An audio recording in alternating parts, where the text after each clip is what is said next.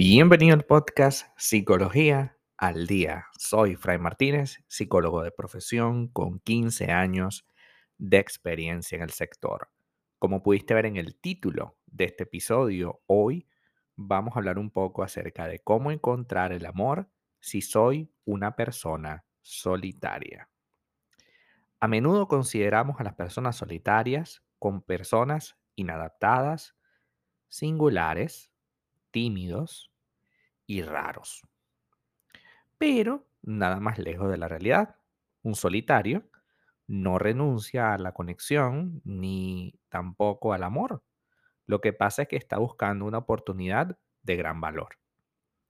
Sin embargo, eh, puede pasar que mientras está buscando esa oportunidad de gran valor, también puede ser que eh, se acostumbra tanto a la soledad que comienza a tener expectativas demasiado altas con respecto a cómo se pueda desarrollar su relación. Y entonces corremos ciertos riesgos relacionados con esto. El primero de estos riesgos es que, pues, al tener mucha expectativa, pues nadie cumple con ellas y en consecuencia te sientes mal.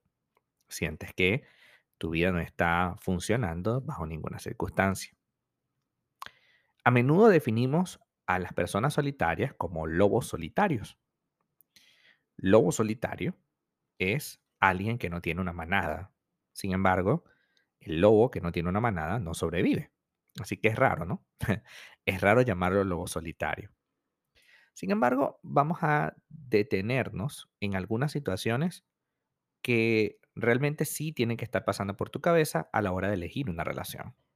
Si te preguntas cómo encontrar el amor cuando eres una persona solitaria, planteate primero qué tipo de relación estás buscando. Puede que no quieras un compromiso hoy y que lo que necesites es pasar el rato con alguien especial. Es posible que desees pasar tiempo, sí, quizás solo los fines de semana. También cabe la posibilidad de que quieras pasar un buen rato los fines de semana y luego sí, poco a poco, tratar de llegar a una relación más seria.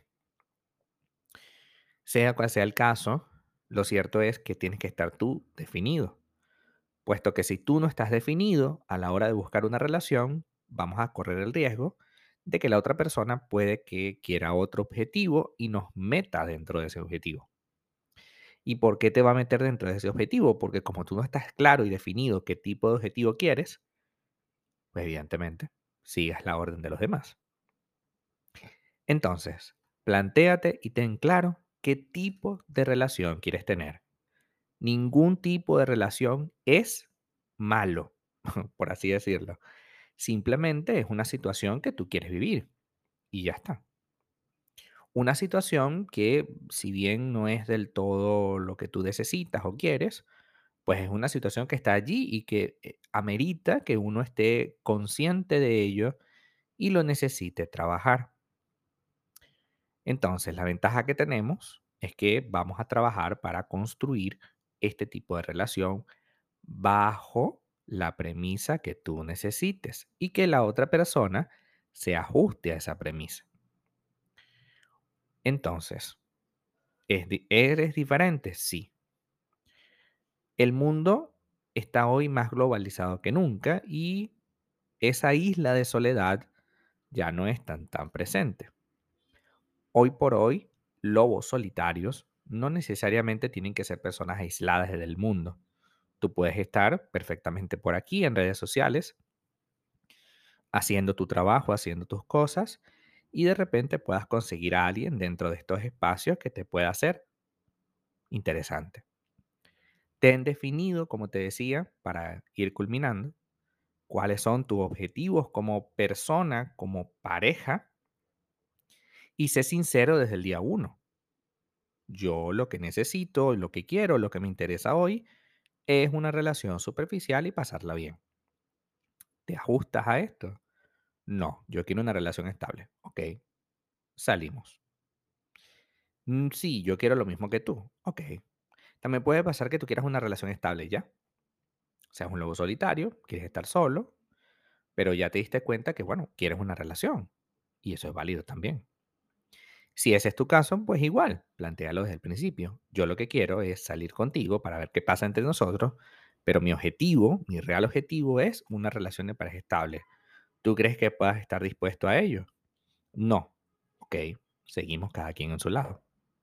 La idea es ser sincero y abierto lo más rápido posible. Si no, corremos el riesgo de eh, tener expectativas que no se corresponden con la realidad que vivimos. Hasta acá nuestro episodio del día de hoy. Muchísimas gracias por quedarte aquí hasta el final. Si deseas saber más sobre mi contenido, www.fraymartinez.com.